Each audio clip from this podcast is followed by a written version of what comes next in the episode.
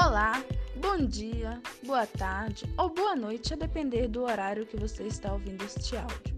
Meu nome é Neiriane, eu e minha equipe, composta por Bruna, Jenna, Luiz Quaresma, Paloma, Sara, Solange e o Emerson, vamos falar para vocês a respeito da ADC 43.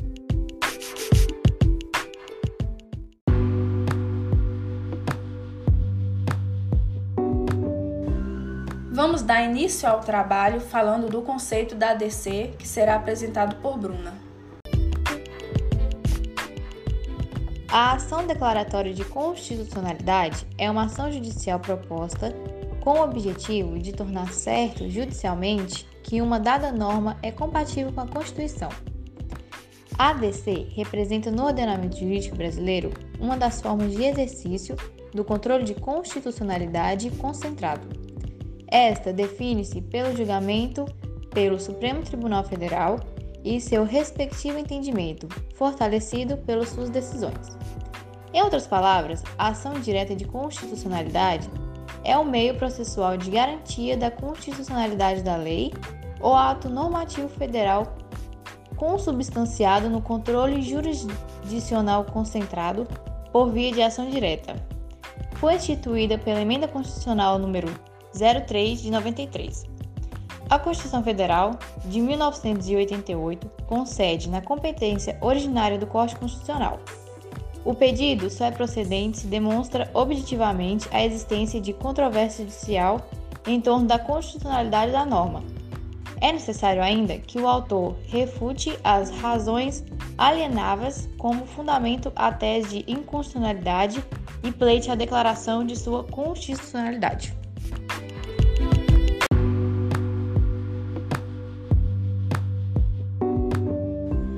Dando seguimento ao trabalho, Jenna falará sobre os requisitos. A ação declaratória de constitucionalidade é regulamentada pela Lei nº 9868, de 10 de novembro de 1999. As normas que podem ser objeto da ação declaratória de constitucionalidade são as leis ou atos normativos federais editadas após a Constituição Federal de 1988, que tem tido a constitucionalidade recorrentemente arguída.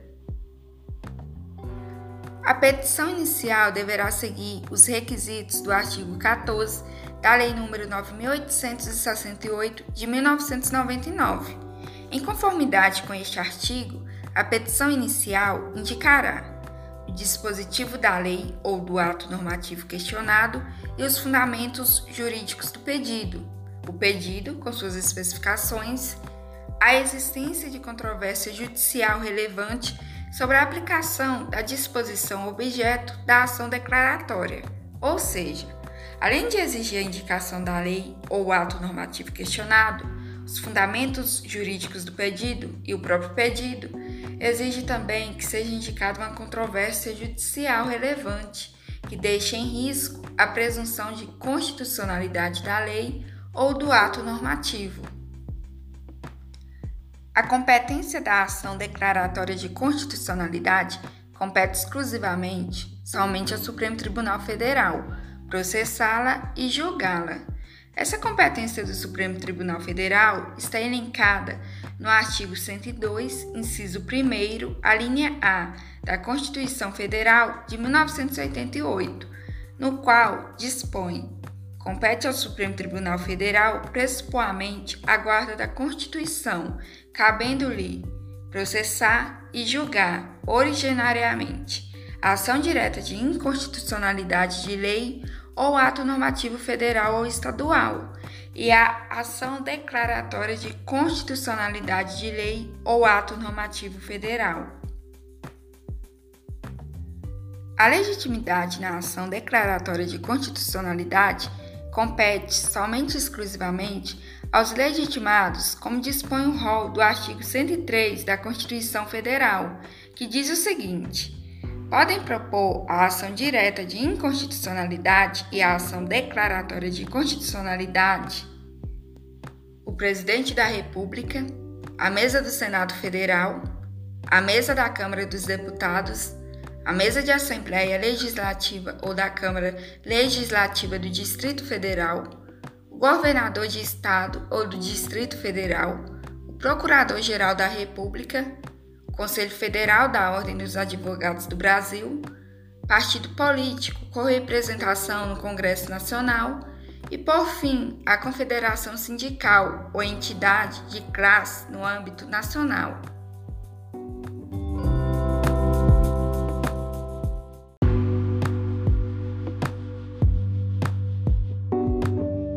Agora vamos ver as características e aspectos gerais com Luiz Quaresma.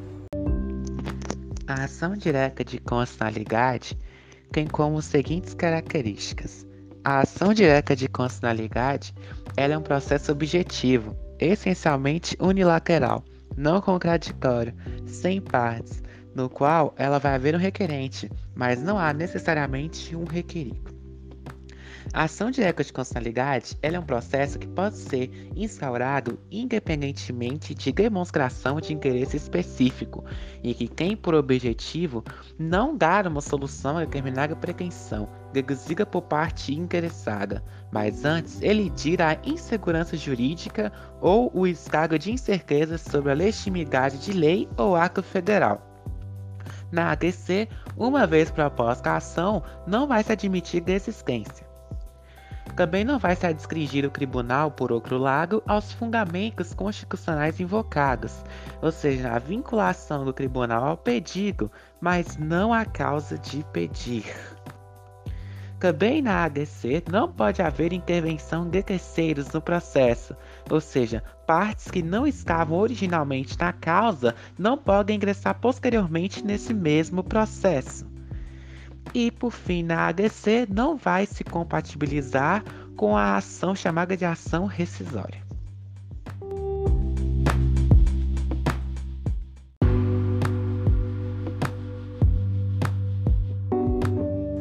Ao presente trabalho, foi estipulado a confecção de um breve resumo do caso jurisprudencial sobre a ADC 43 Portanto, a ação declaratória de constitucionalidade 43 foi proposta pelo Partido Patriota, que pediu ao Supremo Tribunal Federal que declarasse a constitucionalidade do artigo 283 do Código de Processo Penal, com redação dada pela Lei nº 2403 de 4 de maio de 2011 pela qual o condenado só passa a cumprir a pena depois do esgotamento de todas as possibilidades de recurso junto ao Superior Tribunal de Justiça e Supremo Tribunal Federal com o trânsito em julgado da sentença condenatória. No dia 7 de 11 de 2019, a ADC 43 foi julgada por maioria apertada. O Supremo reconheceu a procedência dos pedidos e, em sentido contrário ao entendimento formado no julgamento do habeas corpus 126.292 em 2016, quando entendeu-se pela possibilidade de início da execução provisória da pena logo após confirmada a condenação na segunda instância. No relatório do último julgado, o ministro Marco Aurélio, em seu voto, reconheceu que o artigo 283 do Código de Processo Penal não viola o texto constitucional.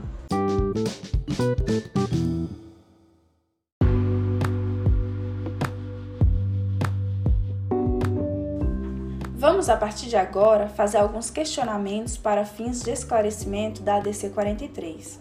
Em face do que já foi falado na parte geral do trabalho, aqui iremos tratar especificamente da ação declaratória de constitucionalidade de número 43, prosseguindo para os questionamentos. Assim, o Emerson, quem foi o legitimado que propôs a ADC 43? Então, o Partido Patriota, o atual PEN, Partido Ecológico Nacional, foi o legitimado que propôs a ADC 43 em maio de 2016.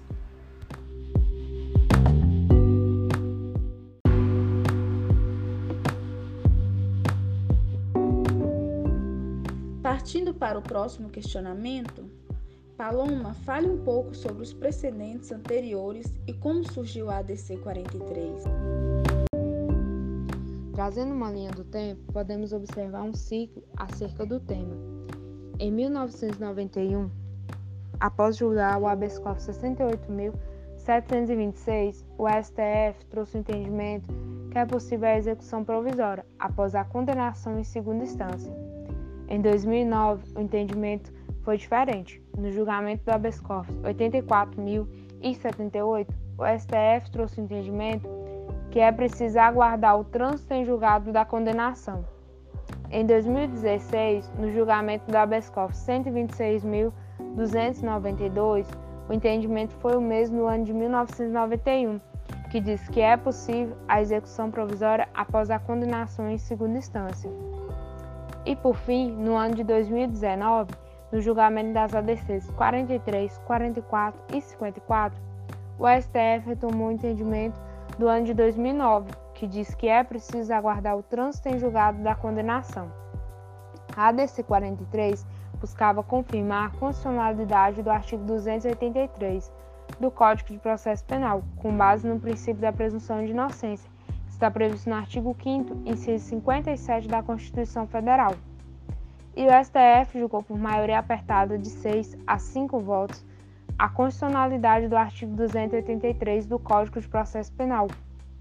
O ministro Marco Aurélio votou pela autorização da execução da pena, só após o trânsito em julgado do processo e pela constitucionalidade do artigo 283 do Código de Processo Penal. E em seu voto declarou que a harmonia com a Constituição de 1988 e do artigo 283 do Código de Processo Penal é completa, considerando o alcance do princípio da não culpabilidade inexistente no campo para tergiversações que podem levar ao retrocesso constitucional cultural em seu sentido maior. O ministro Edson Fachin divergiu do entendimento do relator, ao votar a favor da prisão em segunda instância e pela inconstitucionalidade do artigo 283 do Código de Processo Penal, e declarou que é inviável sustentar que toda e qualquer prisão só pode ter seu cumprimento iniciado quando o último recurso da última Corte Constitucional tenha sido examinado, uma das consequências que esse novo julgamento trouxe foi a seguinte: não pode haver execução provisória da pena, tendo como base exclusivamente a condenação em segunda instância. E a outra consequência é que pode haver a qualquer tempo a prisão cautelar, desde que seja demonstrado a necessidade da medida.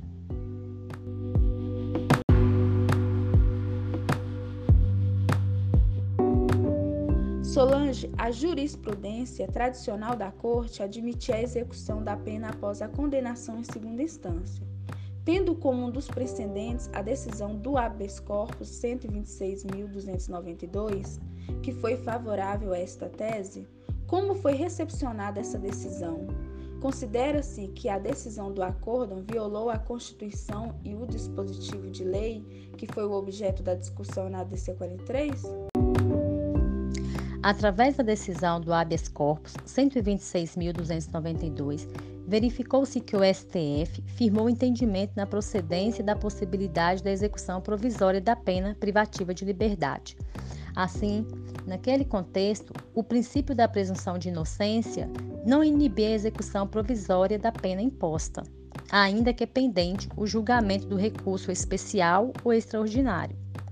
Em contrapartida, essa decisão não foi bem recepcionada, levantando-se controvérsia que envolvia a questão de legitimidade do artigo 283 do Código de Processo Penal, em face de norma constitucional, culminando-se com a proposta da ADC 43. Através desta, ficou decidido por maioria apertada, em face favorável, a garantia fundamental do cidadão, de ser considerado inocente até que não seja mais possível reverter eventual decisório condenatório.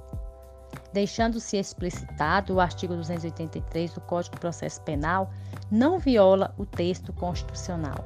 Desse modo, houve a declaração de constitucionalidade do dispositivo, objeto da ação. O comando constitucional é bastante claro, sintético e objetivo, sem margem a outras interpretações. E por mais qualificados que sejam os defensores dos argumentos contrários, é necessário ceder-se à luminosidade do dispositivo. Sendo assim, embora concorde-se com a prisão a partir de decisão colegiada, reconhece que, à luz do texto constitucional, não deveria ser possível tal tese. Defendida no habeas corpus 126.292, sob pena de defraudar-se o princípio da presunção de inocência, como posta na carta.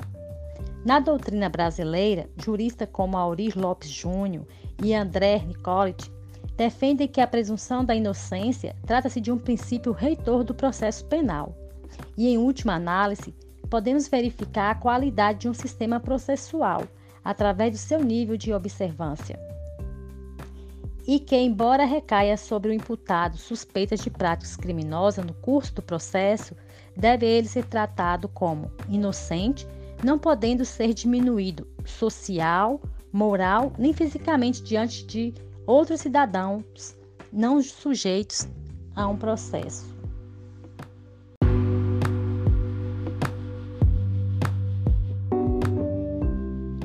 Sara, a decisão a ser tomada pelo STF diz respeito a todas as pessoas com pena privativa de liberdade? Não. A discussão diz respeito apenas aos casos em que foi determinado o início da execução provisória da pena após condenação em segunda instância. Ela não alcança, portanto, pessoas presas preventivamente, na forma da legislação processual, artigo 312 do Código de Processo Penal.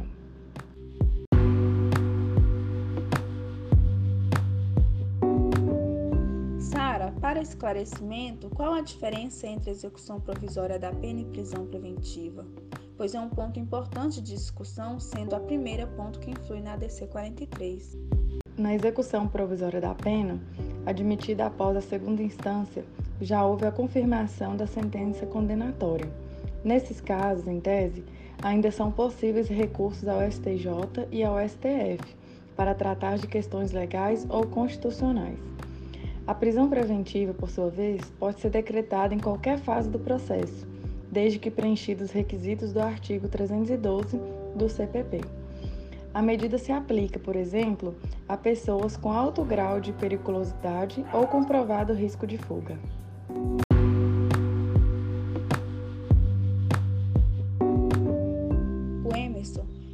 Efeitos provocaram as decisões dos julgamentos do HC 126.292 e da ADC 43?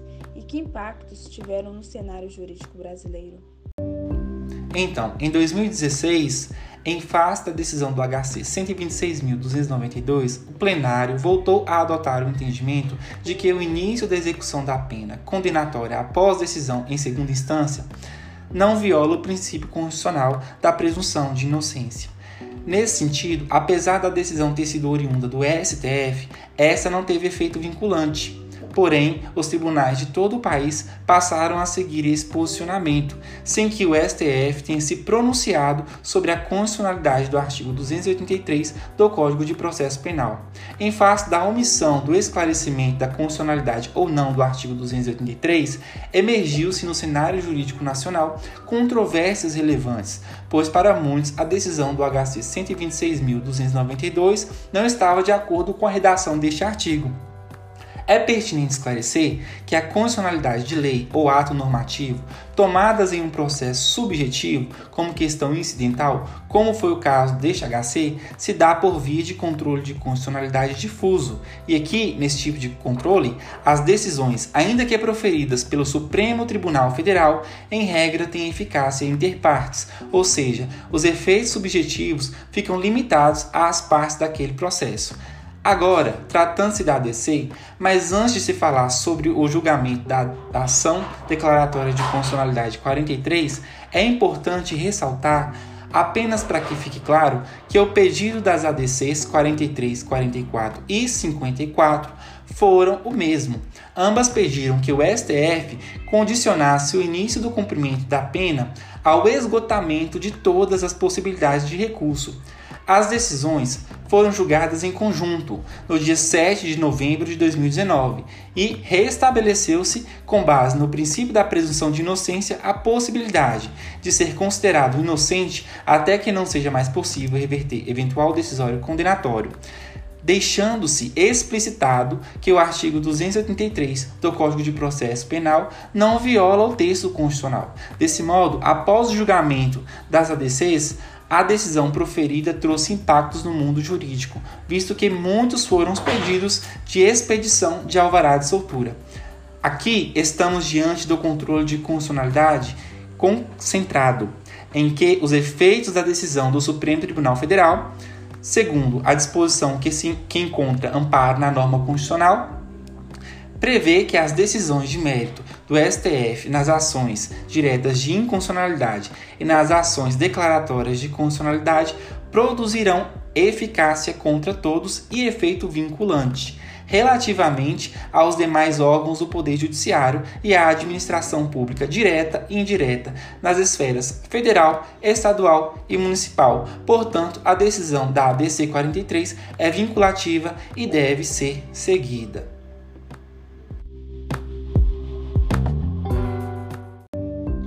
Você que tirou um tempinho para ouvir esse áudio, muito obrigada pela participação. Eu e minha equipe agradecemos ao professor Eduardo pela oportunidade da realização desse trabalho e desejamos a vocês um ótimo dia, uma ótima tarde ou uma ótima noite, a depender do horário que você ouviu esse podcast.